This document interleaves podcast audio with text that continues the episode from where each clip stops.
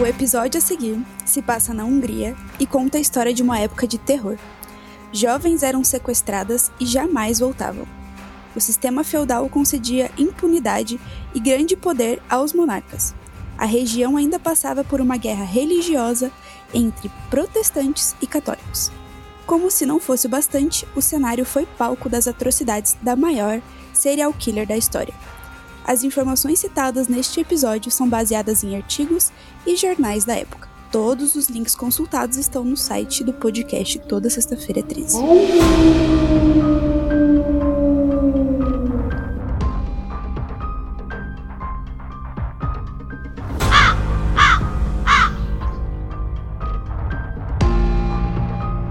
Toda sexta-feira é 13.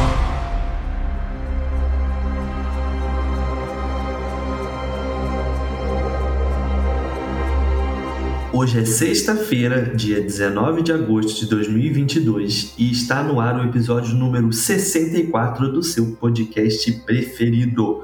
Como você já deve ter percebido aí pela introdução, o roteiro de hoje é da Caroline. Fala aí, meu amor, beleza? E aí, galera, tudo bom? Tudo bom. E com você, Bruno, tudo bom? E aí, caras pálidas, fala Cris, fala Carol, tudo ótimo. E hoje eu tô muito animado porque eu tenho 1% de certeza que eu posso ter acertado aí o a dica. episódio de hoje, porque a dica me lembrou muitas coisas. Mas vamos ver, eu quero saber da Carol. Eu vou ser sincero que quando eu vi a dica lá no Instagram, eu pensei primeiro no filme Psicose. Aí depois você deve conhecer Psicose, clássico. Sim. E aí depois eu falei, pô, mas Psicose não é um baseado em, em fatos e tal. Então eu pensei melhor, eu lembrei de um filme ou documentário, sei lá, que eu já tinha visto. Eu falei, cara, eu acho que é isso. Aí vamos ver se eu acertei ou se mais uma vez eu errei, né? Porque tá feio já, já pedi umas Tá feio já. que eu erro toda, toda semana eu tô errando. Mas vambora, né? O importante é você voltar, né, Bruno? Hashtag funciona, Bruno está de Sim, volta. Bruno voltou. É, eu tirei férias do trabalho, tirei férias de tudo, aparentemente, Olha também, só. né? Porque duas semanas sem gravar também, mas, mas agora eu tô de volta e agora tá mais fácil de controlar a agenda. Então vambora. Então, é que teve um episódio que eu não lembro qual foi, que você não participou, que eu falei assim, ó, o Bruno tá de, ele não tá participando porque ele tá de férias. Ou seja, quando ele trabalha, ele não participa porque ele tá E quando ele tá de férias, ele não participa porque ele tá de Não, mas em minha, em, em minha, em meu, minha defesa, teve, um, teve uma vez aí que a gente marcou de gravar, não sei se foi na semana passada ou na outra, teve um que você gravou sozinho, mas eu acho que foi na semana passada que você marcou um... perguntou os horários, aí a Carol falou que ia fazer unha, que eu até achei que ia ser call. Sim, sim. Mas, tipo assim, eu poderia, eu poderia ter gravado nesse dia, mas não sei o que, que rolou, uma falta de comunicação ali que não, não foi. Então aí você não. Ah, olha só, ele está botando a culpa na minha unha. eu É, faço unha uma vez no mês. Não, Mas é que aquele dia ficou confuso mesmo, porque aquele dia eu falei assim, ah, vamos gravar na quarta? Tipo, quarta... Não, eu falei assim, vamos gravar quarta final do dia. Eu falei assim, daí o Bruno falou, ah, quarta final do dia eu não posso porque eu vou na minha mãe. Ele falou assim, daí eu falei assim, ah, então Isso. vamos gravar quinta no almoço. Daí a Carol falou assim, ah, quinta no almoço eu não posso porque eu vou fazer a unha. Daí eu peguei e falei assim, ah, então já que um não pode num dia e outro não pode no outro, eu vou gravar sozinho. Só que eu não É, mas eu, eu achei que você ia me chamar pra gravar na quinta no almoço, sem a Carol. Aí eu, falei, eu fiquei esperando, não rolou nada. Rolou uma falta de comunicação, mas É, tipo, eu não me liguei. eu tô de volta. Eu não me liguei almoço de quinta, só a Carol que não podia. Eu gravar sozinho, então. O que, que é, Bruno? Ele foi fazer um drama falando, ah, eu vou gravar sozinho. É, ele queria meter. Ele, ele meteu essa no episódio. É, exatamente. Ninguém engajou no ninguém, drama ninguém acreditou muito nele, nessa desculpinha dele e tal, mas, mas eu tô de volta, voltei. Voltou. É bom ter todo mundo aqui. É isso aí. O caso de hoje, né, ele foi pedido por uma cara pálida, gente. A Ana Carolina Vale, ela pediu lá o caso pelo Pix. Então, ela mandou esse Pix algumas semanas atrás, dizendo que queria saber mais sobre a história da. Calma! Que vocês vão descobrir ao longo do episódio. De qualquer forma, então, muito obrigada, Ana. Obrigada por apoiar o nosso projeto, acreditar na gente. E se você quiser fazer como a cara pálida e furar a fila de episódios, basta enviar um Pix para toda sexta-feira 13, arroba gmail, e dizer qual é o caso que você quer ouvir aqui, beleza? Oi, só fazer um, um agradecimento duplo para Ana, né? Primeiro, porque ela fez o Pix, e segundo, porque ela é membro do Sexta Club 13, né? E aproveitar e falar, né, do nosso clubinho. Galera, o podcast, querendo ou não, ele consome coisas da gente, principalmente tempo. Era o tempo, dinheiro. Assim, a Carol escreveu o roteiro e eu não sei o roteiro, mas eu vi que ela ficou aí, tipo, uma semana escrevendo o roteiro ali, no horário de almoço, é, ou quando ela acabava de trabalhar. Então, assim, tipo, isso consome tempo da gente, sabe? A gente tem um site que é toda sexta-feira 13.com.br e a gente sempre posta as imagens no site, a gente posta coisas tipo exclusivas no site. Essa semana passada, se eu não me engano, a gente postou um, um, fez um post no site que não não vai virar episódio. Esse post tá só no site. Então, tipo assim, tudo isso é, leva tempo para ser feito, assim como o site também a gente precisa pagar lá a hospedagem, precisa pagar o domínio para o site ficar no ar. Então tem o trabalho de edição, tipo, o André demora bastante tempo editando. Enfim, então assim, toda ajuda é muito bem-vinda. Se você puder fazer um Pix para, tipo, ah, faz ali um Pix de 5 conto e pede um episódio. Cara, vai ajudar muito. E a gente vai dar prioridade para esse seu episódio.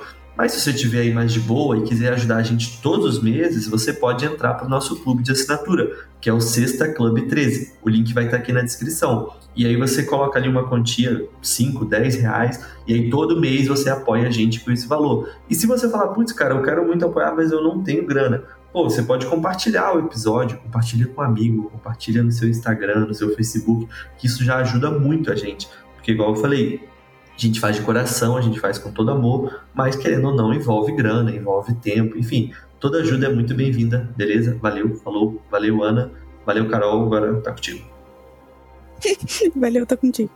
Tá bom. Bom, antes da gente começar, quero saber, né? Pela abertura do podcast, pela dica lá do Instagram, vocês já imaginam qual é o caso? Brunão já falou que sim, mas Christian. Eu imagino, eu imagino. Eu imagino. Você imagina o mesmo que eu, que eu acho, Cris? Eu imagino mesmo que você, mesmo que você comentou lá no. no e será que a gente acertou, cara? eu acho que sim, eu acho que sim. Bom. Pô, então, então a dica foi boa, então, então. Não, a dica foi boa porque eu mudei a dica, tá? Ah, é? É. Queria deixar claro porque eu facilitei pros caras pálidas porque o Cris já queria colocar o um negócio nada a ver. É, eu sempre gosto das dicas difíceis. É, uhum. Tá bom. Bom, fala aquela frasezinha legal e bolada pra gente começar o episódio. Ajuste-se confortavelmente em qualquer lugar aí, apague a luz, coloque um fone de ouvido bem boladão e vem com a gente.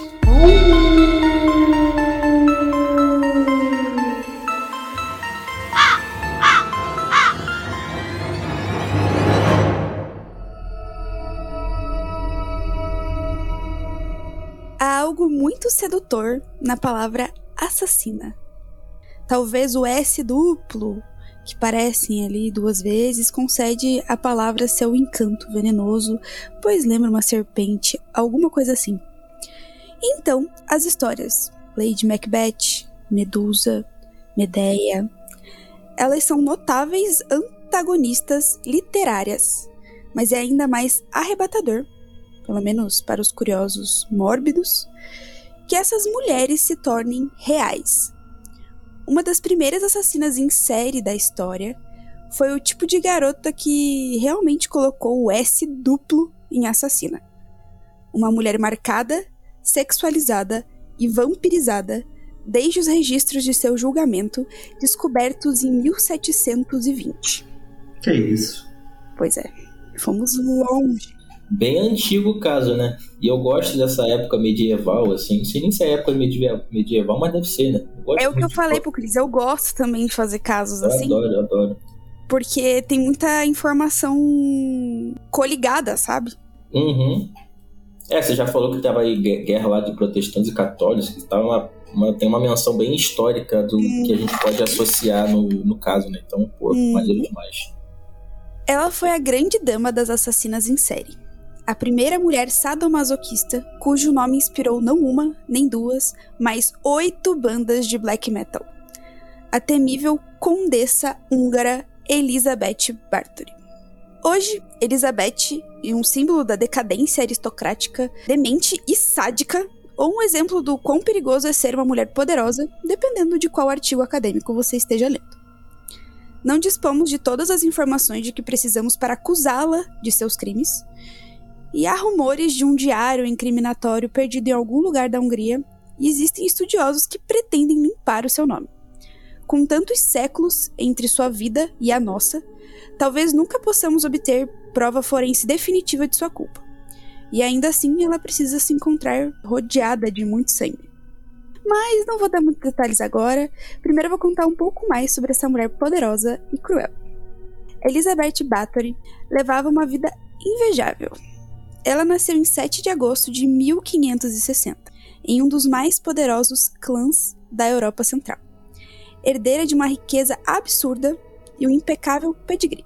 Seus pais, protestantes, não pouparam nenhuma despesa para dar à sua precoce filha uma educação clássica. Ela não falava apenas húngaro e eslovaco, que era a língua que a maioria dos seus criados devia falar, mas também grego, latim e alemão. Mas nem tudo estava bem no mundo da pequena Elizabeth. Diversos rumores afirmam que, quando criança, ela sofreu de terríveis crises epilépticas. Além disso, seus pais eram primos. Como muitos formidáveis clãs da época, a família Bartoli ela tinha uma propensão à endogamia ou à consanguinidade, né, que é um método de acasalamento que consiste na união entre indivíduos aparentados geneticamente semelhantes, ou seja, primo ali tava valendo, não tinha nada a ver com a, com a família, tava ok. Tem gente que hoje em casa, dia né? continua, né? Nesse mesmo método, assim. Que acha que primo tá de boa, né? Família. Mas enfim, para mim não vai. O que, né, historicamente resultou em mais de um nobre nascido com uma certa inclinação à loucura. A lenda diz que Elizabeth testemunhou coisas terríveis durante a infância como a horrível visão de um homem sendo costurado ao estômago de um cavalo. Seu que crime? isso? Roubo. Um homem sendo costurado ao estômago, ao estômago do, cavalo. do, cavalo. Porque ele Cara, simplesmente roubou. Eu, eu, nem imagino como é que seja essa cena. É. Doideira. É terrível. Difícil até de imaginar. Pois é. De acordo com a história, a pequena Elizabeth gargalhou de forma estridente ao ver a cabeça do camponês saindo do corpo do animal. Muitas das dos fatos, verdadeiros ou não, sobre a sua infância são tentativas de explicar seus crimes posteriores.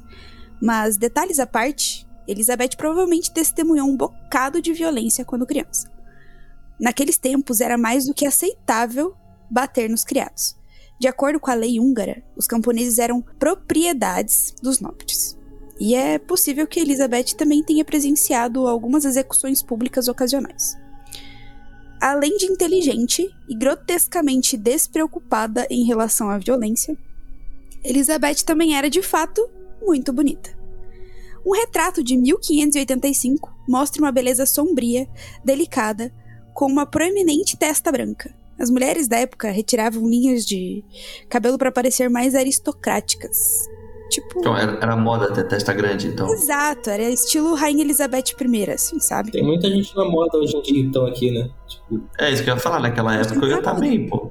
É, pô. Eu Eu não ia dar essa direto pra você, mas fica, fica a dica aí, né? Pra quem não sabe, o Chris é calvo, gente. Não, não, não, não. não. Estou, não, não, não, não, não. Eu estou ficando. Eu estou no processo de calvície. Eu ainda tenho bastante cabelo. Tá? Em cinco anos ele vai estar careca. É isso. Não, não é bem assim. Uma baita previsão, hein?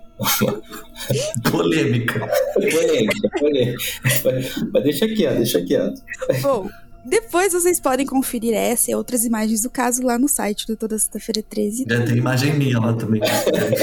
bota, bota uma foto sua lá. Vários, vários Quem é mais calvo? É, Elizabeth, Quem é mais nobre? Tem mais testa. que horror. Acho que o Christian ganha. É, vamos... Bom, aos 10 anos, Elizabeth ficou noiva do conde Ferenc Nadasdi, um adolescente de 15 anos, filho de outra poderosa família húngara. Quantos anos ela tinha quando ela casou com o cara de 15? Dá pra você esperar? Que a gente tá. Ah, tá. Desculpa, perdão, me perdoa. Querendo... Ela ficou noiva, você já tá querendo saber quando ela casou?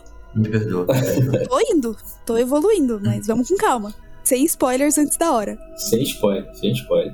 Bom, ela se mudou então pro palácio do Nad Nadas de. Gente, é muito difícil falar esse nome. Durante o noivado e aprendeu a administrar as imensas propriedades da família de seu marido. Mas rumores. Gente, é, a gente fala muito de rumor porque as informações são difíceis de serem confirmadas, né? Visto que são mais registros históricos e tudo mais, e como é história, há diversas fontes, onde uma fala uma coisa, a outra fala outra, então são rumores, né? Se tá na internet, naquela época eu acredito. Né? Na internet, tô acreditando. É isso. Bom, mas mais rumores dizem que ela teve um caso com um garoto camponês durante esse tempo, ficou grávida e foi forçada a se separar da criança, tudo às escondidas. Enquanto isso, seu noivo castrou o infeliz garoto e jogou a cães selvagens. Gente, assim, verdade ou não, Elizabeth acabaria por desenvolver a reputação de uma mulher provida de uma libido voraz, e o jovem noivo logo se tornaria famoso por sua violência louca e criativa. Elizabeth, aos 14 anos, casou-se com seu impetuoso noivo em 8 de maio de 1574, diante Que de isso? 4.500 convidados. Então, então você quer me dizer que uma garota de 14 anos, além de casar, ela já, tinha, já teve um caso com outro cara e o noivo dela que tinha 15 capou esse cara. Exatamente. As coisas acontecem. A gente acha que as crianças hoje em dia estão tão bem precoces. Naquela época, a gente, Pois é. que tá, tá pensando. Pois é. tá, Tempos tá com a feudais. ideia errada aí, né? Algo de errado não tá certo aí. Pois é. Bom, a festa para 4.500 convidados durou três dias e foi muito extravagante. Nadasdi é, coroou o evento presenteando a esposa com o mais íngreme e solitário castelo da Hungria, o Castelo Kaz Kazje. Acho que é assim. Mas é um nome bem estranho. Depois a gente põe todas as informações no site também. Vocês vão tentar fazer a interpretação de vocês com esses nomes.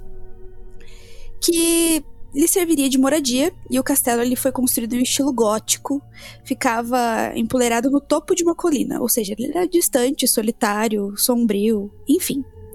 Nadasdi não fazia ideia dos crimes que Elizabeth mais tarde cometeria nos salões escuros e isolados daquele lugar. Nadasdi e Bartori eram um casal incrivelmente rico e de elevado status social, mas eles mal se viam.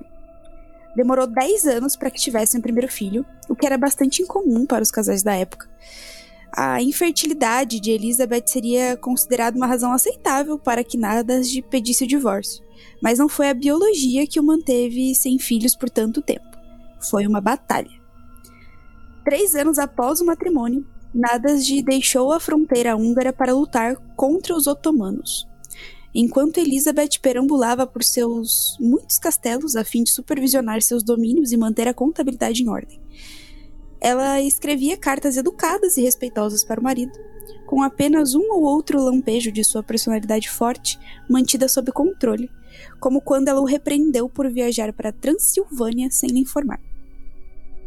A invasão otomana ocorreu de forma mais drástica em 1591, o início do que foi chamado de Guerra dos Treze Anos ou Grande Guerra. E Nadasdi partiu novamente para um conflito mais feroz e sangrento. O homem amava a guerra. Ele era excelente em batalha. Nessa época ganhou o apelido de Cavaleiro Negro da Hungria, em virtude de sua reputação cruel e cada vez mais desumana. Certificava-se de aprender todos os piores castigos turcos de seus inimigos antes de matá-los, e se estivesse de bom humor até se divertia arremessando suas cabeças decepadas. Então voltava para sua esposa, extasiado com a sede de sangue e com os gritos de seus inimigos ainda ricocheteando profundamente em sua cabeça. Casal mais cruel e que mais combinava não existia nesse momento. Meninos, o que vocês estão achando até aqui? Tô achando que, que ela começou cedo, o noivo também, e os dois são malucos, né? Os dois já começaram bem novinhos, mas ela também, eu não sei a história dele, né? Mas ela, pelo que você falou na história, testemunhou muita coisa ruim quando ainda era criança. Ela casou criança, mas, tipo, durante a sua infância, digamos assim, ela testemunhou muita coisa ruim e meio que deve ter achado legal, normal e meio que seguiu com essa, com essa coisa na cabeça e tal.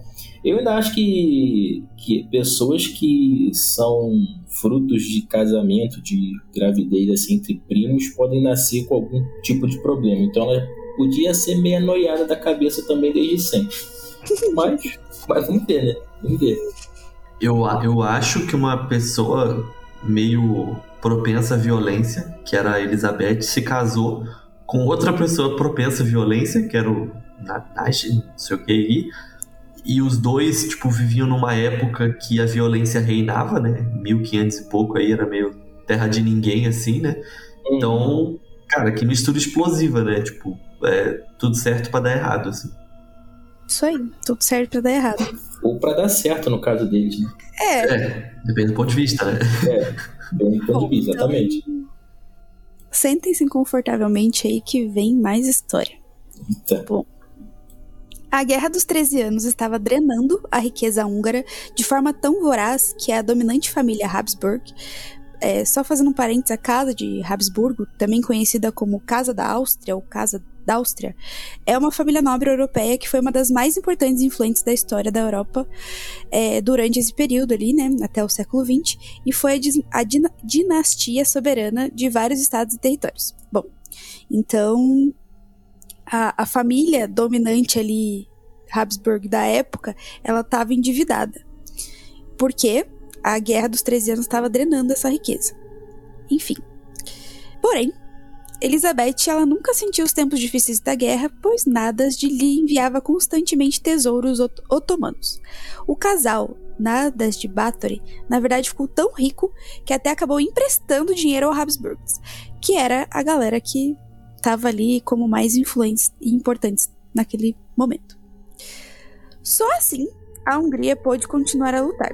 Ou seja, o próprio rei estava em débito com eles. Os dois devem ter se sentido assim invencíveis.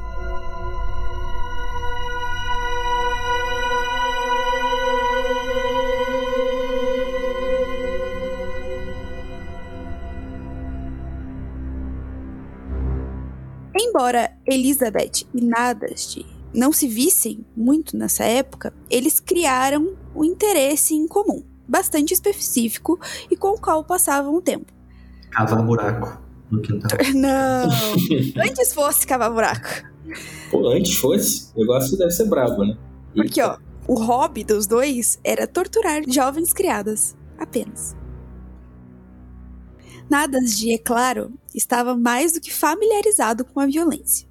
Você não consegue ser o cavaleiro negro da Hungria sem açoitar alguns inimigos em seu caminho rumo ao topo.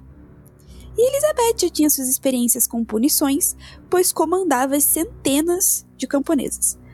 O casal testemunhou atrocidades e até mesmo se incentivou mutuamente a cometer crueldades, resultando em um relacionamento à distância caracterizado por uma reciprocidade sangrenta. Um pouco menos de olhar ansiosamente para a mesma lua e um pouco mais de esfaquear pessoas ao mesmo tempo. Bizarro. Nada de ensinou sua noiva a enrolar um pedaço de papel é, molhado em óleo, colocá-lo entre os dedos dos pés de uma criada desobediente e em seguida incendiar o papel. Uma brincadeira divertida que ele chamou de chutar estrelas. Só de sacanagem mesmo fazer isso, né? Ah, você Eles gostavam mesmo de gostavam mesmo de fazer punição com a galera e fazer de sacanagem. Às vezes inventava motivo pra Cruel, isso. Crueldade. É. Ele também teria comprado para Elizabeth uma espécie de luva com garras que ela usava para cortar a carne de seus criados.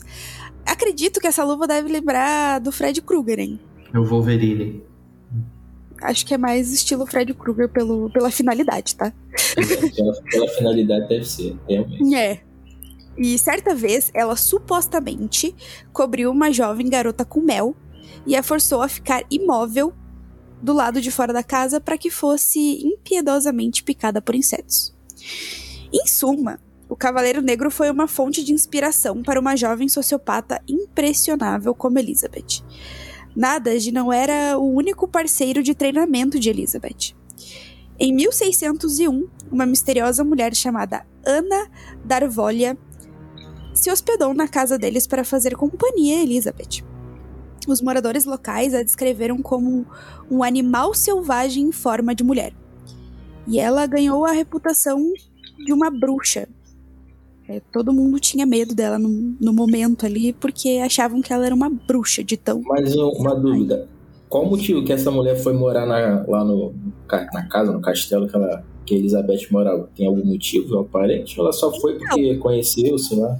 É, a Elizabeth, como ela era muito solitária, ela era muito próxima das camponesas e tinha algumas que ela tinha mais apreço, né, e tudo mais, e elas se tornavam como se fosse uma dama, sabe, de companhia. Hum, entendi, entendi. A Ana se entrou nesse nesse Se balaio. aproveitou da situação, né? E Mas então a camponesa é uma mulher cruel. Aham, É. também. é, a Elizabeth deve ter sido- ela deve ter visto, ah, quem é que gosta de, de coisa sádica, de coisa maluca? Ah, gostei dela também, que ela gosta das mesmas coisas que eu. Aí chamou pra morar junto, deve ter sido isso, né? Então, uma vez que a Ana chegou no castelo, a personalidade de Elizabeth começou a mudar. Os criados diziam: Milady se tornou mais cruel. Então, se Nadasde, o Cavaleiro Negro, ensinou Elizabeth a torturar, Darvolha ensinou Elizabeth a matar. De vez em quando, criadas morriam na propriedade de Nasdase e Bathory, mas não valia a pena levantar uma sobrancelha real para isso. Aos olhos das classes dominantes, essas jovens camponesas eram totalmente descartáveis. Depois de uma revolta antifeudalista ter sido esmagada em 1514, um novo código legal húngaro chamado Tripartitum reduziu os direitos dos camponeses e servos a quase nada, enquanto protegia os nobres que abusavam deles. Então Elizabeth ela não estava apenas protegida pela lei, ela estava acima da lei. Então, só para fazer um parênteses aqui também, o Tripartitum ele é um manual de direito consentudiário húngaro concluído em 1514 e foi publicado pela primeira vez em Viena em 1517. E embora ele nunca tenha recebido uma aprovação oficial, ele foi altamente influente e teve 50 edições em 300 anos. É isso. Tipo, ninguém aprovou, mas tá escrito lá, vamos seguir. Seria tipo uma constituição, digamos assim, Isso, não Exatamente. para aquela época, né? Aham, exatamente. Naquele tempo, o rei da Hungria ele foi obrigado a pedir dinheiro emprestado às famílias Bartoli, e nada de tantas vezes que Elizabeth era basicamente intocável. Escondida em seu rochoso castelo no topo da colina, Elizabeth poderia fazer o que bem entendesse. Isso não quer dizer que ninguém notou algo desagradável acontecendo com os criados de Elizabeth. As suspeitas dos pastores locais foram crescendo conforme Elizabeth continuava solicitando que eles executassem ritos funerários para suas criadas que morriam de cólera ou causas desconhecidas e misteriosas. Em dado momento, ela pediu que abençoassem um caixão de grandes dimensões, mas os pastores se recusaram quando ouviram um rumor afirmando que o caixão continha três cadáveres. As especulações se tornaram tão escandalosas que um dos pastores ousou colocar a Condessa Bathory contra a parede após um sermão, chamando-a cara a cara de assassina. Sua graça não deveria ter agido desta forma, porque ofendeu ao Senhor, e nós seremos punidos de, se não reclamarmos e criticarmos sua graça, ele disse. E continuou. E para confirmar que minhas palavras são verdadeiras, nós precisamos apenas exumar o corpo da última menina morta e veremos as marcas que identificam como ocorreu a morte. Fecha aspas. A condessa chiou, dizendo que tinha parentes que não tolerariam tais acusações vergonhosas, e o pastor então respondeu: Se sua graça tem parentes, eu também tenho parente, o Senhor Deus. Vamos desenterrar os corpos e então veremos o que sua graça fez. Elizabeth, obviamente, saiu gritando alto e forte da igreja. Nadasde, no entanto, interpelou o pastor a fim de acalmá-lo. Mas ele não conseguia proteger Elizabeth para sempre, né? Em 1604, o Cavaleiro Negro adoeceu e morreu. Mais precisamente, em 4 de janeiro de 1604, Ferenc, o Cavaleiro Negro da Hungria, morreu de uma doença misteriosa e repentina no meio de uma batalha. A doença que o matou ainda é desconhecida. Sabe-se, no entanto, que ele sofria de uma doença nos, dos membros inferiores há pelo menos dois anos antes de sucumbir à doença. Pô, mas ele morreu de uma doença no meio da batalha? No meio da Estranho batalha. isso. Estranho isso, né? Tipo, da Ele vivia em batalha, ele vivia em guerra, ele, ele adorava isso, ele vivia pra isso, né? Então, tipo, deve ter pego alguma coisa. Eu acredito, eu, né?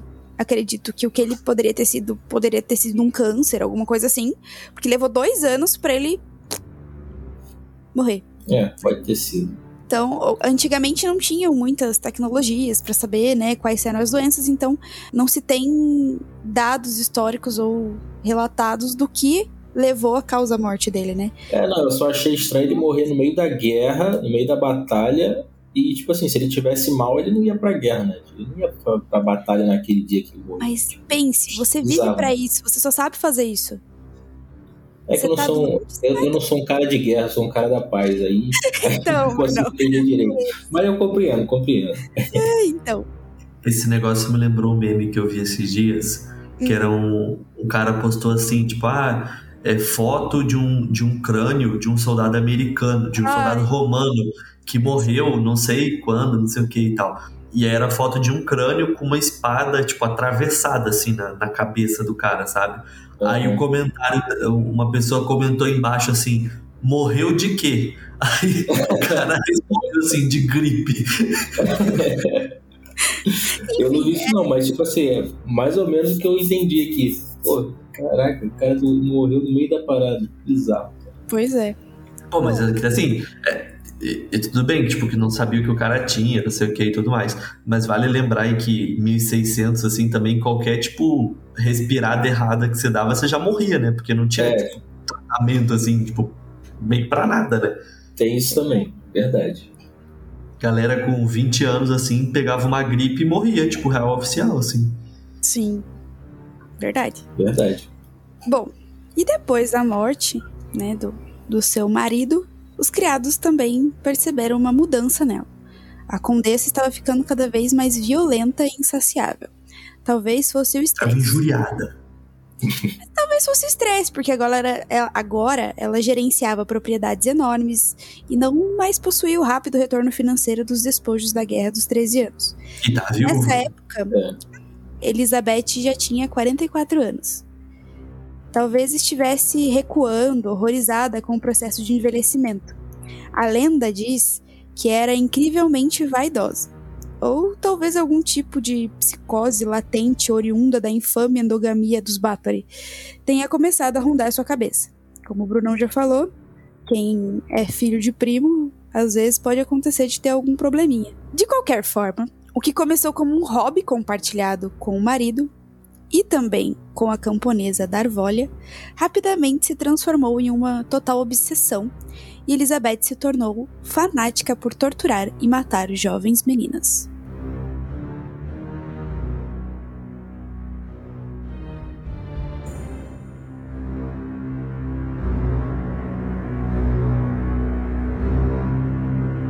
Ela coletava essas jovens nas cidades ao redor de seus inúmeros castelos. Crianças camponesas na flor da idade com corpos fortes e descartáveis. E, quando terminava com elas, mandava jogar seus corpos por cima dos muros dos castelos, para servir de comida aos lobos. Como antes Elizabeth não trabalhava sozinha, juntamente Diana Darvolha, ela reuniu um medonho esquadrão de tortura. A enfermeira de seus filhos, Iloana Jó, uma velha amiga de Loana Jó conhecida como Dorca, uma lavadeira chamada Kathleen e um jovem desfigurado conhecido como Fixo. Darvolha, Doca e Loana Jó eram as mais cruéis do grupo e se orgulhavam da sua macabra criatividade. Fixo também ajudava, mas era muito jovem. Kathleen era a mais benevolente. Tentava roubar comida para as garotas espancadas e certa vez ela mesma foi espancada quando se recusou a participar de uma tortura. Bom, os dados relatados a seguir podem causar desconfortos às pessoas mais sensíveis, então pula uns minutinhos se você não quiser ouvir atrocidades, tá bom? Geralmente começava com algum erro de uma criada. Talvez a menina perdesse um ponto do crochê, fazendo com que a condessa se virasse contra ela com um rosnado. Elizabeth iniciava o suplício batendo, chutando ou socando a criada, mas acabava por se aprofundar, elaborando um castigo imaginativo para satisfazer sua sede de sangue. Aquelas que cometiam erros na costura eram torturadas com agulhas, já que uma menina que roubou uma moeda teve a pele marcada com a mesma moeda. Elizabeth fazia jogos mentais, enfiando alfinetes nos dedos das meninas e dizendo: se fere a prostituta, então ela pode arrancar. Quando elas tiravam os alfinetes, Elizabeth cortava os seus dedos fora. Muitas vezes desnudava suas criadas antes de espancá-las, e uma vez arrancou com uma mordida um pedaço do rosto de uma garota quando ela mesma estava muito doente para sair da cama. Se a tortura parasse por aí, seria um dia bom para as criadas, mas Elizabeth raramente ficava satisfeita com alfinetes e dedos cortados. Não importava em que castelo a condessa estivesse hospedada, sempre haveria uma câmara de tortura para brincar e as brutalidades que ocorreram naqueles aposentos são absolutamente assustadoras. O esquadrão de tortura poderia queimar as garotas com ferros em brasa ou espancá-las até seus corpos explodirem. Uma vez, Elizabeth colocou seus dedos dentro da boca de uma menina e rasgou seu rosto. Havia também relatos de alicates usados para despedaçar a carne das meninas e rumores de canibalismo forçado. Que crueldade ultrajante! Nenhum açougueiro sob o céu era, na minha opinião, mais cruel, escreveu horrorizado o pastor de um castelo a um amigo depois de descobrir o que aconteceria e o que acontecia nos calabouços de Elizabeth. Alguns membros da equipe de tortura tinham suas especialidades. Dorca gostava de cortar fora os dedos das meninas com tesouras de poda. Darvolha preferia dar 500 chicotadas. Já Elizabeth gostava de tudo, em qualquer lugar que fosse, confessou Iloana Jó. Ela imediatamente procurava um local onde pudéssemos torturar as meninas. Um cidadão ouviu de várias criadas que Milady não comia nem bebia sem antes ter presenciado uma de suas criadas virgens ser morta de maneira sangrenta. Sem mortes, ao que parece, Elizabeth se sentia incompleta. Vamos parar aqui por um momento. Isso tudo não parece um tanto grotesco para ser verdade? Uma linda condessa rasgando jovens rostos, assassinando virgens, alimentando umas às outras com suas carnes. Depois de certo ponto, a catalogação dos crimes de Elizabeth começa a beirar o absurdo. Graças à natureza explícita das transcrições do julgamento, a lenda Bathory extrapolou as proporções burlescas nos séculos após a sua morte, e muitos dos rumores que surgiram envolvendo uma mistura potente de sexo, narcisismo e sangue. Um dos rumores mais duradouros afirma que a condessa se banhava no sangue fresco das vítimas para preservar sua beleza. Ah, que isso. a história é a seguinte: certa vez, uma criada cometeu um erro ao banhar ou vestir Elizabeth e a condessa esbofeteou a garota com tanta força que um pouco de sangue da serviçal espirrou no rosto da nobre. Depois de se limpar, Elizabeth percebeu que sua pele parecia mais jovem do que antes. Perfeitamente suave, com aquela qualidade elusiva, quase translúcida, que pensou que nunca mais teria. Então ela criou a mania de ficar imersa em banheiras com sangue de virgens. Banhos secretos, quase sempre às quatro da manhã. Infelizmente, para os obcecados por vampiros entre nós, isso quase certamente não é verdade. Nenhum dos criados que testemunharam contra Elizabeth mencionou qualquer coisa sobre os banhos de sangue da condessa. Desculpa a decepção, galera. Ah, então é mentira. Não é mentira. Aparentemente sim, porque ninguém testemunhou falando sobre isso. Ah, então a, a dica é baseada numa mentira. Essa daí você superou. É o famoso como é que é, amor? Aquele negócio que você clica vai gerar clique? Clickbait. Clickbait, clickbait. É isso, é isso. Sou uma marqueteira genial, entendeu? Que isso, que É isso. Não, mas é que assim, isso ficou muito conhecido, né? Então não tinha como falar dela sem lembrar disso. Saquei, era mais uma, uma, uma- mais uma propaganda pra dar um enredo melhor assim na história. né? Digamos É o assim. folclore, né? É o folclore, exatamente. Exatamente, folclórico. Fatos folclóricos, exato. Fatos não, deve ser folclórico, não fato. Mas enfim, é isso. Bom, mas de fato, o que eles mencionam é que tanto sangue foi derramado durante as sessões de tortura que poderia ter sido drenado do chão. O que significa que Elizabeth não parecia muito preocupada em guardar, e muito menos em se banhar, com o precioso sangue que arrancava de suas vítimas. A primeira menção de seus banhos de sangue apareceu mais de um século após a sua morte, em um livro de 1729 chamado Trágica História, escrito por um estudioso jesuíta depois que ele descobriu as transcrições do julgamento de Bathory. Entretanto, é fácil entender como o rumor dos banhos de sangue persiste.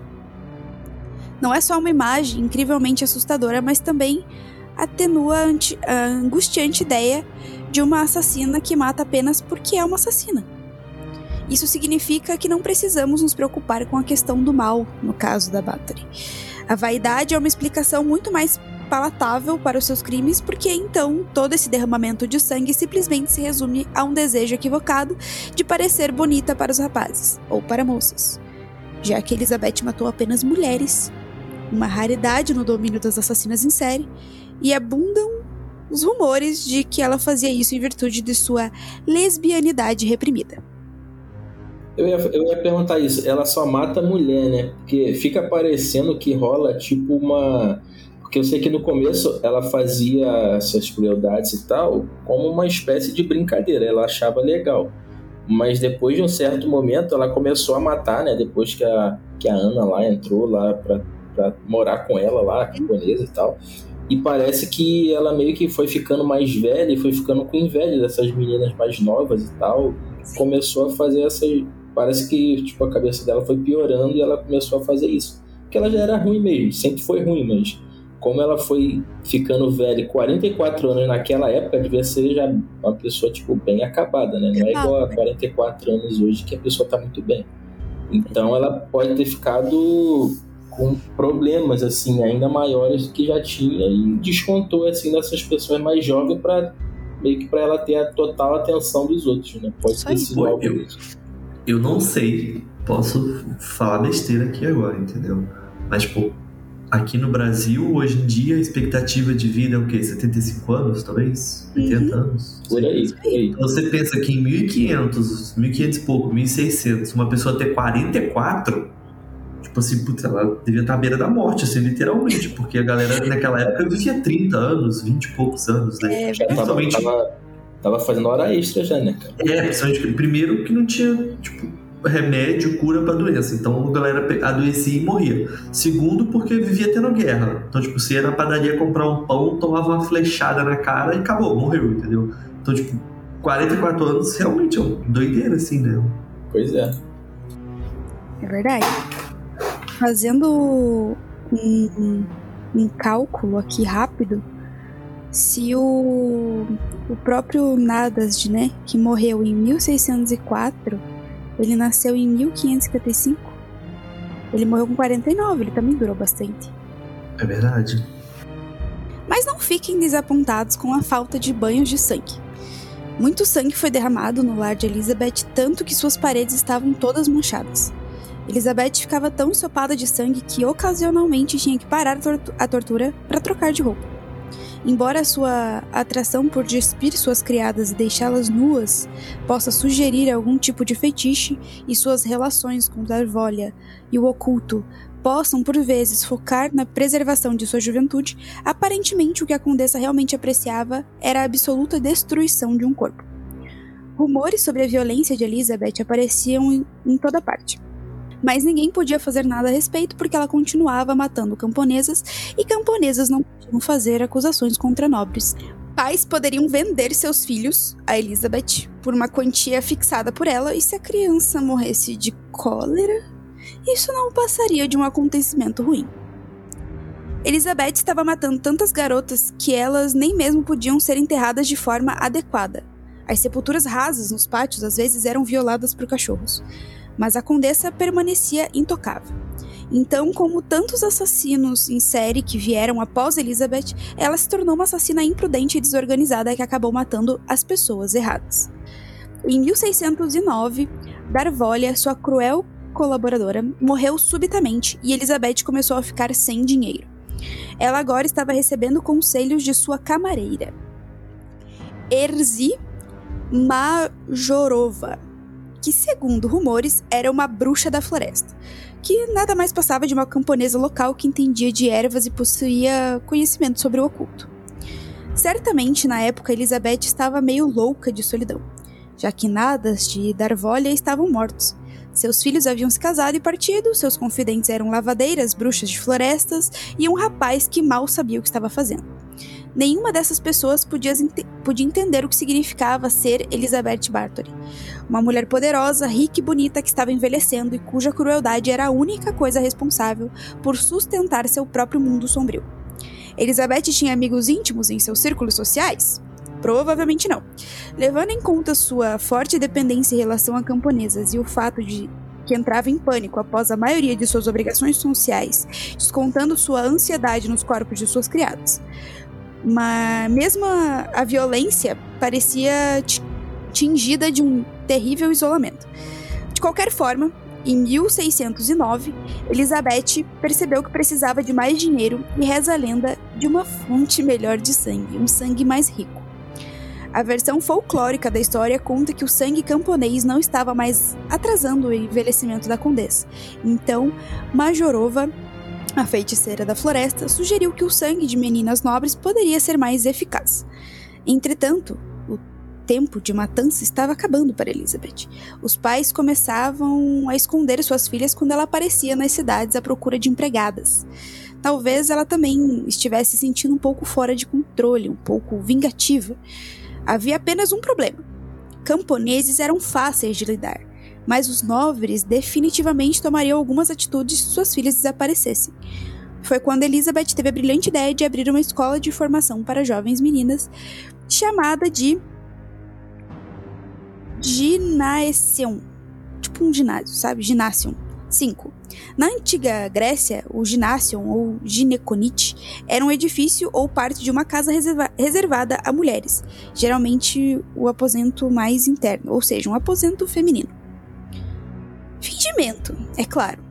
As taxas para ingressar nesse falso ginásion proporcionaram a Elizabeth um bom e necessário lucro, e as filhas dos nobres forneciam exatamente o que ela precisava que fornecessem não se importou em pensar no plano até a sua conclusão lógica. Dezenas de garotas mortas, pais poderosos enlouquecidos de preocupação, Elizabeth apenas conduziu um barulhento grupo de jovens aristocratas e, bem, acabou com elas. Quando os abastados pais começaram a questionar a respeito de suas herdeiras, a desculpa bizarra de Elizabeth colocou todos no limite. Ela alegou que não havia arrestado nenhuma garota porque uma das garotas tinha tanto ciúme de suas colegas que assassinou cada uma delas e depois, oportunamente, cometeu suicídio. É desnecessário dizer que a essa altura a condessa não, convencia, não convencia mais ninguém. Na verdade, as pessoas estavam começando a enxergar bem à sua frente as evidências horrorosas de seus crimes. Meninas feridas entregando mensagens nas cidades, garotas com as mãos queimadas próximas à carruagem da Elizabeth, outras com rostos desfigurados caminhando com a comitiva da condessa, bastante abatidas. Até mesmo uma que tem escapado do castelo correu para a cidade com uma faca ainda tremulando em seu pé. Por fim, sangue nobre fora derramado e as famílias importantes estavam chorando. Era o suficiente para que o rei Matias agisse contra Elizabeth. Em fevereiro de 1610, o rei ordenou ao seu palatino, George Turzo, que investigasse a condessa Bathory. Era uma situação estranha tanto para Tuzó como para Elizabeth, pois eles foram um dos melhores amigos de Nasdaq. Os dois eram tão próximos que, em seu leito de morte, Nasdaq pediu a Turzó que, a que protegesse a esposa. E agora ele estava sendo convidado a procurar os podres de Elizabeth.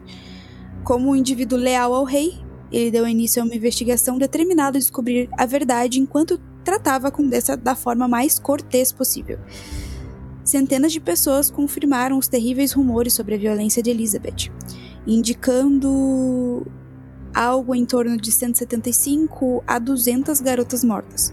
Que isso? Caramba! Pois é. Ela, ela, é tipo. Deve ser o que? A maior serial killer mulher do mundo, talvez? Talvez. Da história com certeza. Pô, mas é muita gente, cara. Que isso?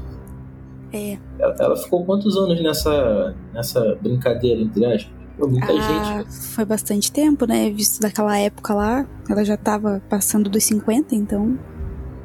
Se ela começou com 10, 14.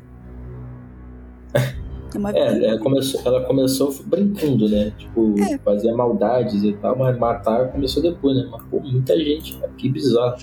Bom, eles, quem testemunhou, falavam sobre gritos e sons de espancamentos, além de manchas de sangue nas paredes. Nenhuma das pessoas com quem Turzó conversou eram testemunhas oculares, mas muitas notaram o elevado número de enterros que ocorriam aos redores do castelo e perceberam que algumas das propriedades de Elizabeth eram cuidadosamente protegidas. Convencida de que a condessa era culpada, mas hesitante em, virtu em virtude da promessa que fez a Nardesde, Turzó escreveu ao filho e aos genros de Elizabeth para pedir conselhos. Os homens chegaram a um secreto acordo. Turzó poderia continuar a investigar os crimes. Em contrapartida, deveria prometer que Elizabeth nunca seria levada a julgamento. Ela até poderia ser trancafiada e seus servos interrogados, mas a família que queria evitar um espetáculo com a sua condessa maluca bem no meio do palco. Os filhos de Elizabeth não se preocuparam em insistir que ela era inocente. O castigo público nos, envergonha... nos envergonharia na frente de todos, escreveu seu genro. Em dezembro, Turzó estava quase pronto para agir, mas antes que pudesse prender uma mulher tão poderosa, tinha que estar completamente seguro de que ela era culpada. Então, então, então é bom. Então, ele se convidou para ir ao castelo, na companhia do rei Matias, para um jantar na noite de Natal.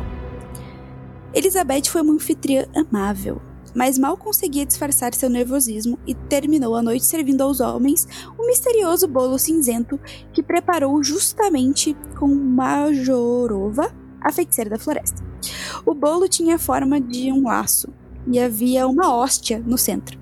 Assim que os homens provaram, começaram a passar mal. E, convencidos de que ela tentara envenená-los, deixaram o lugar de imediato.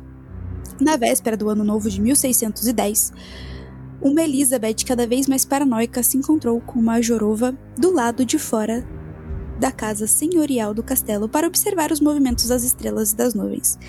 Planejavam lançar um feitiço para a proteção e pediram a um escriba que o anotasse. Majorova se concentrou e se convenceu de que as condições estavam corretas e que as mulheres começaram a entoar um cântico. O cântico era assim: abre aspas. Ajudem-nos, ó céus, ajudem-nos. Deem saúde, saúde a Elizabeth Bathory. Entretanto, sem o conhecimento de Elizabeth naquele momento, Turzó estava escondido na escuridão ao redor do castelo, determinado a pegá-la em flagrante num ato sangrento. Uma vez que Elizabeth voltou para dentro, Turzó rastejou até o castelo acompanhado por um grupo de guardas armados. De repente, os homens tropeçaram no corpo mutilado de uma menina perto da entrada e encontraram mais duas agonizando atrás das portas. O som dos gritos levou os homens a uma das câmaras de tortura, onde lagra, é, lagraram os, tortu os torturadores em pleno ato. Não está claro se Turzó de fato viu a própria condessa envolvida no suplício ou se simplesmente descobriu seus fiéis seguidores, mas no fim das contas ficou satisfeito ao comprovar sua culpa. Elizabeth foi arrastada por todo o castelo e forçada a acompanhar as buscas que revelaram a existência de ainda mais meninas escondidas onde essa maldita mulher preparava as futuras mártires. Enquanto os homens andavam pelos corredores escuros, Elizabeth clamava aos gritos sua inocência e dizia que toda a violência testemunhada era culpa de seus criados. No dia seguinte, ela foi formalmente presa nas masmorras do seu próprio castelo. Masmorras estas que abrigavam os corpos de suas vítimas apenas algumas horas antes.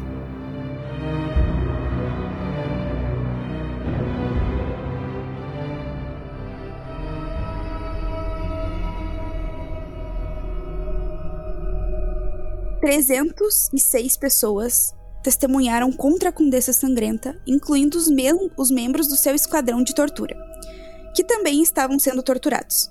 Seus testemunhos faziam mais que incriminá-la. Milady batia nas garotas e as torturava tanto que ficava coberta de sangue, disse Loana Jó. Elas eram levadas para ser torturadas até dez vezes em um dia como ovelhas, afirmou, afirmou Fixo. Ninguém sabe com certeza quantas garotas Elizabeth matou, seus cúmplices afirmaram que o número de garotas assassinadas variava entre 30 e 50, e eles sabiam disso por motivos óbvios. Enquanto os funcionários de um dos castelos de Elizabeth disseram que ela teria matado de 175 a 200 meninas. No boca a boca, o rei ouviu que ela matou 300, e uma jovem testemunhou que afirma que a condessa matou cerca de 650 mulheres. Meu Deus do céu. Cara, a gente já contou algum episódio que a pessoa, uma pessoa tenha matado tanta gente assim? Com Cara, eu acho. É, eu acho que o que a gente mais teve foi o Samuel Little. Uhum. Que eu, mas eu não lembro quantas pessoas ele matou, mas foi não de chegou a isso 80. tudo. É, Não, não foi de chegou a ser. Cara, Menos que doideira. É muita gente. E fora o que, o que não tá nessa conta, né? Deve ter sido muito mais, né? Tudo que Então. a história que você tá contando e tal. Essa jovem testemunha que afirmou que ela tinha matado mais de 650 mulheres é porque ela sabia da existência de um pequeno caderno onde a Elizabeth anotava os, nove- os nomes das vítimas. Ela sabia que tinha o diário secreto lá, que ela anotava os nomes das vítimas, e ela teria contado mais de 650 nomes. Isso é mais bizarro ainda, né? Pra que, que ela vai ter um diário com o nome das pessoas? Tipo, ela depois, ela antes de dormir vai ficar olhando, ah, isso aqui eu matei assim, isso aqui eu matei Histórico, assim. né? Histórico. Isso é, isso é muito doideira. Que isso. Iloana Jó, Dorca e Fixo receberam a pena de morte. Por Iloana Jó e Dorca terem sido pessoalmente responsáveis por tantas atrocidades graves e contínuas perpétuas contra sangue cristão, seus dedos foram arrancados com pinças de ferro em brasa antes de serem executadas e jogadas em uma enorme fogueira. Devido à sua juventude, Fixo recebeu uma sentença ligeiramente mais misericordiosa. Foi decapitado e depois teve o corpo queimado. Kathleen, a mais relutante dos cúmplices, foi jogada em uma cela de prisão. Como prometido, Elizabeth nunca foi levada a julgamento, mas em vez disso foi condenada à prisão perpétua em seu próprio castelo, encharcado de sangue. Vários pastores a visitaram apenas para encontrá-la furiosa e sem nenhum arrependimento dos seus atos. Quando lhe pediram para pensar sobre o sofrimento que infligiu às pessoas, Elizabeth apenas grunhiu, afirmando que seus parentes poderosos logo a salvariam. Ela seguiu alegando que Iloana Jó, Dorca e Fixo e Kathleen eram os culpados, e quando os pastores perguntaram por que ela não ordenou que seus criados simplesmente parassem com as torturas, a condessa respondeu que ela própria os temia. Em outra ocasião, ela sibilou que não confessaria nada, mesmo que a torturassem com fogo. Elizabeth odiava Turzó acima de todos, e enquanto tentava convencer seus parentes a libertá-la, continuamente atacava o palatino por encarcerá-la. Em determinado momento, Turzó perdeu a paciência e gritou contra ela. Amor, eu vou te mandar e você lê pra gente. Você, Elizabeth Bathory, é como um animal selvagem. Você se encontra em seus últimos meses de vida. Você não merece respirar o ar da terra ou ver a luz do Senhor. Você deve desaparecer deste mundo e nunca mais reaparecer nele. Que você encontre tempo para arrepender-se de sua vida bestial à medida que as sombras a envolvem. Pesado. Poético. Poético. Mas, mas, mas, Elizabeth era realmente um monstro? Nos séculos que se seguiram à sua prisão, vários estudiosos e biógrafos insistiam que Elizabeth era inocente ou que o julgamento de seus cúmplices foi um teatro que não deveria ter resultado na condenação de Elizabeth por debaixo dos panos. Eles argumentam que a coisa toda foi um esquema planejado por Turzó e pelo rei no intuito, no intuito de prender um adversário político, incapacitar uma poderosa viúva e tirar proveito de todas aquelas aprazíveis terras do casal nada de Bartory. E afinal, ainda que a ausência de um julgamento foi uma injustiça e que as confissões de seus cúmplices, obtidas sob tortura, não deveriam ser tomadas como fato. Mas muitos dos clamores a favor da inocência de Elizabeth não levam em conta certos fatores culturais e históricos, como o acordo entre Turzó e os filhos de Bathory para evitar o julgamento, ou o fato de que a tortura era um procedimento comum em julgamentos inquisitoriais e não seria considerada estranha ou suspeita nesse caso, que eles eram tempos violentos, o que é bastante óbvio pelo fato de Loana Joy Dorca que tiveram seus dedos arrancados como parte de sua sentença oficial. O argumento de que o rei queria usurpar a riqueza de Elizabeth e cancelar seu débito com os Nadas de Bathory também não se sustenta. Quando Nadas morreu, seu filho de seis anos se tornou o dono das propriedades no papel e quando fez 14 anos passou a sê-lo na prática. Na época em que Elizabeth foi presa, ela não possuía mais vastas faixas de terras de antes, e o rei teria que prender toda a família para reivindicar sua fortuna e cancelar sua dívida. Além disso, O acordo com as regras do tripartitum, Turzó não poderia obter ganhos materiais e financeiros ao processar Elizabeth. Assim, ele não poderia tê-la prendido apenas para enriquecer. Outro ponto importante para aqueles que acreditam na inocência de Elizabeth é o fato de que Turzó começou a investigá-la quando não haviam evidências fortes contra ela, apenas rumores de sua violência, e a condessa nunca foi informada de um inquérito de que um inquérito for iniciado. Mas tudo isso era perfeitamente legal de acordo com o tripartitum. Turzó estava simplesmente promulgado, é, promulgando algo chamado de inquérito, inquérito comum, com a intenção de determinar se havia crime ou não. Era um procedimento padrão para reunir provas contra nobres antes de informar que estavam prestes a ser arrastados para o, o tribunal, ou presos em seus próprios calabouços, conforme o caso. Tudo isso não quer dizer que Elizabeth era um ogro carnívoro que se banhava com sangue, como a corte acreditava. Grande parte dos testemunhos contra ela não passava de boato, e as confissões obtidas por meio de tortura serão sempre bastante suspeitas. Havia, havia, obviamente, muita desinformação rondando em torno da coisa toda, como a parte a respeito das 650 garotas mortas. Há muitas teorias sobre o motivo pelo qual o rei quis colocá-la atrás das grades. Ela era protestante, ele era católico. Ela era uma mulher poder poderosa e ele não gostava disso. São muitas razões para elencar aqui. Talvez um dia alguém descubra o tal caderno com os nomes das vítimas escritas. Até lá, sempre estaremos um pouco às escuras. Com Elizabeth presa, toda a documentação legal sobre os julgamentos foi selada. A condessa foi colocada em prisão domiciliar em seu próprio castelo. O parlamento decre decretou que seu nome não seria mais mencionado na sociedade. E as, e as cidades ao redor do castelo foram silenciadas nos 100 anos seguintes.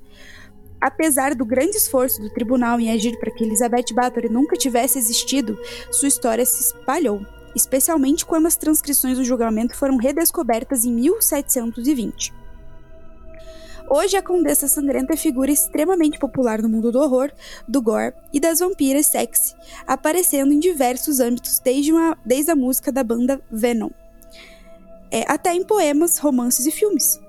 O historiador Raymond McNally chegou a argumentar que Elizabeth foi inspiração para o Drácula, de Bram Stoker. Pesquise o nome Elizabeth Bartlett no Google Imagens para ter ideia do quão sexualizada sua lenda se tornou. Você encontrará de tudo. Um mangá condessa ostentando grampos sangrentos nos mamilos, até uma arte mostrando uma Elizabeth nua sedutoramente reclinada em uma banheira de. de... Bem, você sabe. Dos 306 testemunhos coletados por Turzó, o sexo é mencionado apenas uma, talvez duas. O julgamento não foi uma investigação sobre desvio sexual, foi uma averiguação de rumores de tortura e morte. Mas nos séculos seguintes surgiram muitos contos embebidos em sexo, como o boato sobre seu amante camponês e a subsequente gravidez, ou os falatórios de que ela dormia com muitos outros por aí enquanto Nadas estava fora lutando com os, outro, com os otomanos. Uma história que ainda perdura e diz respeito à sua tia Clara, de sua reputação bissexual e sadista. Durante as longas ausências de Nadas, Elizabeth gostava de visitar o castelo de Clara, que teria ensinado a feitiçaria à sobrinha, além de métodos de tortura e de como fazer amor com uma mulher. Outro rumor diz que Elizabeth e Ana Darvolha eram amantes. Sua história tem um glamour doentio, com certeza.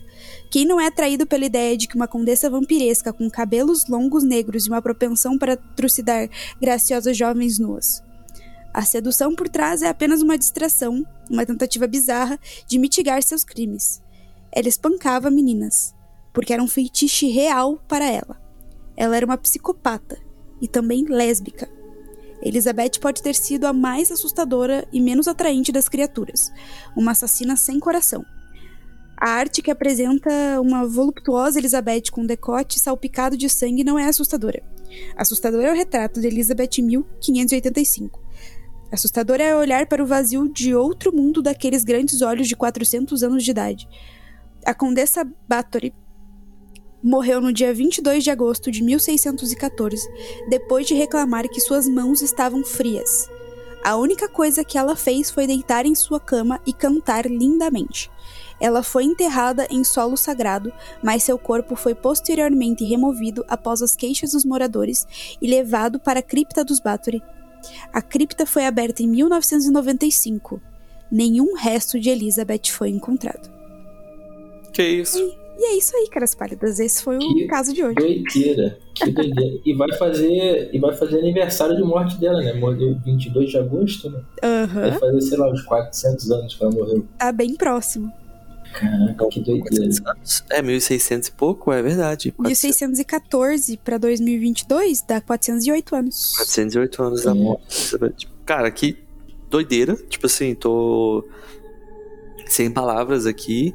Surreal, parece coisa, parece roteiro de filme. Eu sei que é uma banda que eu gosto bastante, não sei se vocês conhecem, é a banda Ghost. Eles têm uma música que se chama Elizabeth, que é baseada na história dela. Então fica essa dica aí. É, pra quem gosta de um rockzinho mais suavinho, é Ghost tem umas músicas bem legal e tem uma música Elizabeth que é por causa dela. Eu sei que ela foi citada em uma temporada de American Horror Story também. é, Uhum. enfim, é, é- é bem famoso esse caso, né? E eu não sabia de metade disso que você contou, assim.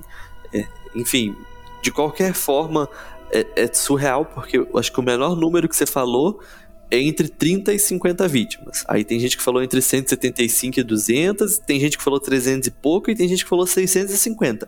Mas mesmo se for entre 30 e 50 vítimas, ainda assim é gente pra caramba, né? E é. surreal ter tanta informação assim sobre um caso de 1600 e pouco, mas Tem bastante nossa, coisa. adorei. Ela Foi morreu com 54 anos, gente. Então, se Ai. ela. Eu- eu- enquanto você estava falando, eu pesquisei a expectativa de vida no Brasil é 77,45 anos. Então, Então, aí, ela viveu bem, cara. qua- quase 78. Então você pensa que em 2022 a expectativa de vida aqui no Brasil é 77 anos. Imagine lá em 1600, devia ser 30 e poucos anos. Pois Por é. aí, por aí. Não duvide. E ela viveu 54, então foi muito bem. Viu só? É isso, gente. É, Cara, que doideira. entendendo É- que ela começou muito jovem a matar e morreu com 54 anos, eu acredito que uma média de 600 pessoas ela tenha matado, sim, sim brincando. Visto que Pois ela matou muita gente, né? E se ela matava, tipo, duas, três pessoas por dia, gente, E viveu 50 e poucos. É, doideira. É. Doideira. É doideira. doideira, doideira demais. Cara, o, o caso é muito bizarro, mas eu gostei muito da história. Tipo assim, eu fiquei pensando, cara, é, é um prato cheio pra fazerem uma série muito boa, né, cara? Tipo, a gente sabe, pô, já tem 400 anos, foi uma coisa horrível e tal, mas tem muita coisa que a gente podia. A gente, a gente é ótimo, né? Mas, tipo assim, pessoas que fazem séries, filmes, poderiam aproveitar. Eu acho que isso aí podia ser uma série, cara, e podia fazer muito sucesso. Eu gosto muito dessas séries, tipo, de épocas assim, que tratava guerra, protestante versus católico, sempre gostei dessas coisas. E, e esse caso específico, cara, eu não me lembro de nenhum caso de que alguém, uma, uma pessoa tenha matado tanta gente. 600 pessoas é muita coisa, tipo, não, tipo, por armas e tal, em guerra, mas, tipo, uma pessoa ser responsável por isso tudo é muito bizarro. Então, gostei muito da história, apesar dela ter sido bem, bem doida. Eu fico imaginando o medo que as pessoas que viviam naquela época sentiam dessa, dessa condessa, né? Que imagina, às vezes ela ia para ela ia lá para os campos, né? bus- Buscar pessoas para trabalhar com ela, sabendo que as pessoas iam morrer. Né? Imagina como é que as pessoas tinham medo que isso acontecesse. Mas bizarro o caso, mas eu gostei muito da história, muito mesmo. que bom, fico feliz. É isso, gente. Foi um crime pesado, um episódio extenso, mas espero que vocês gostem. Espero que a Ana, que pediu o caso, tenha ficado feliz. Foi bastante tempo de pesquisa, muitas leituras, artigos, enfim. É, até um, um livro, tipo, baixar um PDF para ler. Mas, inclusive, um livro muito bom. Lady Posso- Posso falar uma observação? Aham. Eu falei que lá na dica e tal, que eu já tinha visto um filme, alguma série. Eu acho que eu vi uma, um filme, mas não lembro o nome do filme. Mas eu tô dando uma pesquisada aqui no Google e para quem curte American Horror Story, ela fez ela o, o personagem da Lady Gaga na temporada 5 de Hotel foi baseado na Elizabeth Bathory. Então, quem conhece aí, quem curte, eu já vi, gostei muito. É, fica aí a dica também para vocês assistirem. Boa, boa, Beleza, massa. Tem muito filme, tem muita música, tem muito material sobre ela na internet. É, ela ficou muito conhecida, então tem bastante filme, cara, bastante documentário que fala sobre ela, é bem legal de ver também. Quem quiser aí, só dá um Google que vocês vão achar bastante coisa. Bom, meu amor, leia os comentários pra gente, por favor. Então, então, então, então. Por episódio não ficar muito longo, porque pelas minhas contas aqui já passamos de uma hora e dez de episódio, eu vou apenas agradecer as pessoas que comentaram, tá? Não vai dar tempo de ler todos os comentários, senão é porque foi muito legal, tá, galera? Teve bastante comentário. Então, se for ler todo mundo, o episódio vai ficar muito grande. Agradecer aí de antemão a dona Caroline pelo roteiro, que ficou muito bom. Episódio Excelente, muito bom mesmo. E que aula de história que a gente teve aqui. É. Parabéns. aula de história. Então vamos lá, agradecimento especial a Páprica, que fazia um tempo aí, né, que a Páprica não comentava os nossos Verdade. posts. Bem-vinda de volta, Páprica. Bem-vinda de volta.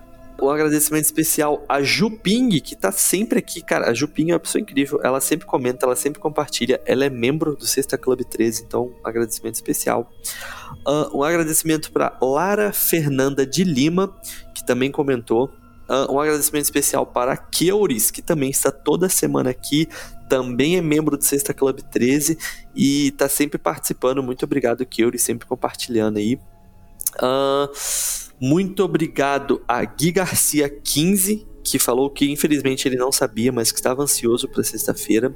Um agradecimento especial e internacional para Dulce Barbas, que falou que é a primeira vez que ela está comentando e que ela ouve o podcast de Portugal. Na verdade, ela é portuguesa. Ela falou assim: beijinhos a todos de uma fã portuguesa. Então, muito obrigado, Dulce, por ouvir aí do outro lado do oceano. Então, é incrível pra gente. E se você nos ouve e é português, manda um alô aí pra gente, seria muito legal a gente saber isso. Mas muito obrigado mesmo, Dulce, pelo comentário e a gente espera que você comente mais vezes. Agradecimento ao Brunão, que comentou falando que sabia o caso e ele acertou, né? Acertei, pô, tamo junto. E um agradecimento a Pão Vegano, que também andava meio sumida, mas apareceu aí de volta para comentar. É, foi mal aí, pessoal, não poder ler os comentários, mas igual eu falei, foi bastante comentário. E uns comentários bem legais, assim, a galera ficou numa resenha ali bem boa. É, obrigado a todo mundo que comentou.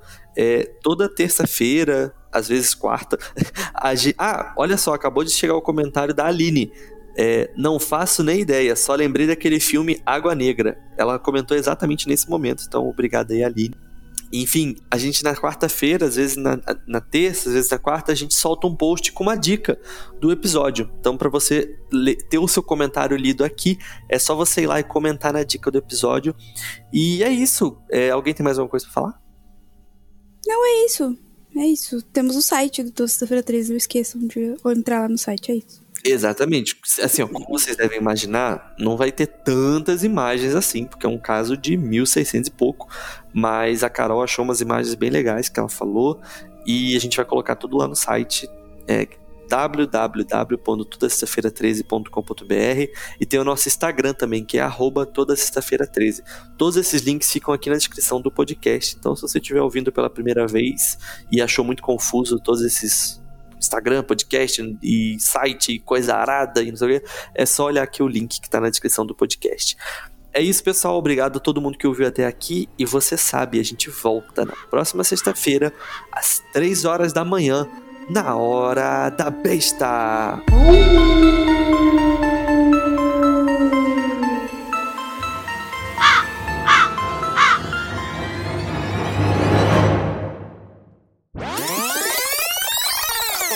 Tá, eu leio. Fechou. Tá. Tá gravando. 30 segundos de silêncio.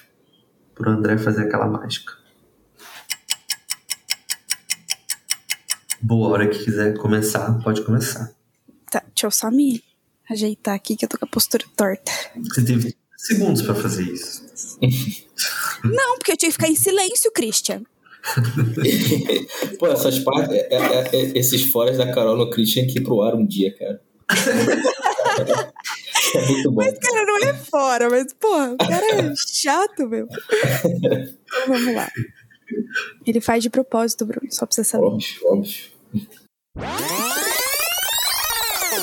Mas ninguém podia fazer nada a respeito porque ela continuava matando camponesas e camponesas não podiam fazer acusações contra nobres. Quem que tá batendo alguma coisa aí? É, alguma coisa bateu alto aí. Melhor você voltar. caiu, foi mal, galera. Legal, bacana, saudável, né? Saudável. Aí não quer tomar esporro no meio do episódio, mas tudo bem. André, pelo amor de Deus, deixa essa parte se expor pra galera ouvir. Pelo amor de Deus.